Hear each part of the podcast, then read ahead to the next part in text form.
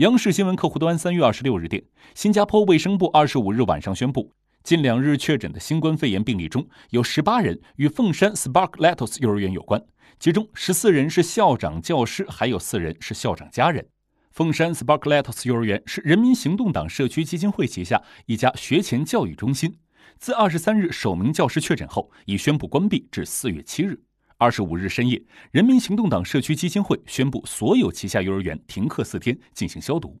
人民行动党社区基金会是新加坡最大的学前教育中心机构，属于公立机构，旗下有三百六十三所托儿所和幼儿园，入托四万多名儿童。